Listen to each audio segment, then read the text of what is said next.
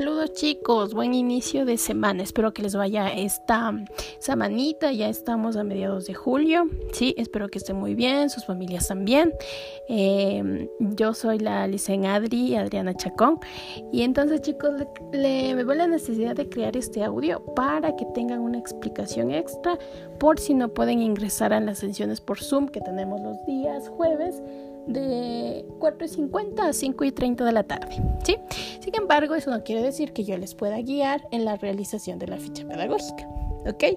No te olvides, ya estamos en la semana 7. ¿Sí? Esta semana vamos a trabajar una pequeña lecturita. Sí, es muy corta, pero te aseguro que va a dejarte una gran enseñanza. ¿Listo?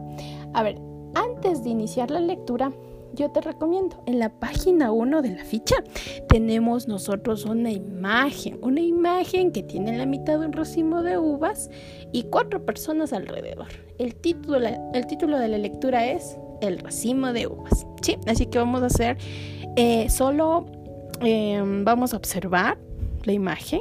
¿sí? ¿Tú qué crees que sea? ¿Un cuento o un poema? ¿Será que existen los cuatro personajes que están en la imagen o habrán más? No lo sé. Vamos a descubrirlo. ¿sí? Vamos a leer. Yo te, voy a, yo te voy a ayudar con la lectura, pero tú sigue ¿sí? A la vez el texto, no te olvides, siempre es bueno estar repasando la lectura porque no nos podemos olvidar de eso. ¿Listo? Vamos a iniciar.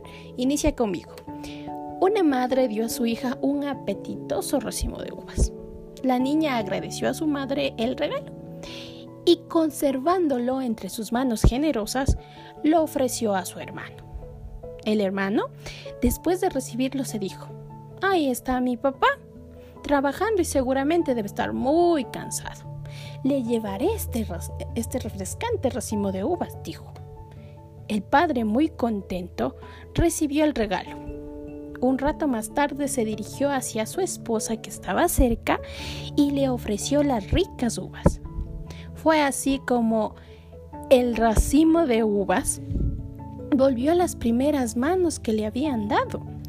La madre muy feliz dio las gracias por la generosidad que había entre todos los miembros de la familia. Qué bella historia, ¿no te parece? Muy sencilla. Esta es la historia del racimo de uvas. Mira, qué bonita historia. Espero que te haya dejado un mensaje. Yo creo que seguramente tú muchas de las veces eh, has eh, realizado una acción parecida a la de la historia. ¿Sí? Espero que así lo, lo sea. Y después de esta lectura, ahora sí, vamos a escribir las actividades que están bajo la lectura, que dice tarea en casa, está en rosa. Vamos a responder y a realizar esas cuatro actividades. Primera, vamos a responder con dos oraciones de qué trata la historia. ¿Sí? No te olvides, debe tener mi historia un sujeto, puede ser la mamá, el papá, la niña, el hermano. ¿Sí? ¿Y qué hicieron? Sujeto y el complemento, no te olvides, debe señalar la acción que hizo mamá, papá, hermano o la niña o quien fuere. ¿Sí? Tú puedes seleccionar cualquier personaje y realizar la oración. Paso 2. La pregunta 2 que dice, vamos a escribir los personajes de la historia. ¿Cuántos había? A ver, aparte de la mamá, ¿quién más había? Y nos falta algunos. Sí, vamos a escribir en esa línea. Paso 3. Nosotros para la pregunta 3 vamos a eh, escribir dentro de los círculos y de cuatro imágenes en relación a esas cuatro imágenes vamos a descubrir la secuencia de la historia. ¿Qué será? La última imagen tal vez será lo que, lo que pasó en primer lugar o la primera. ¿Sí? ¿Tú qué piensas?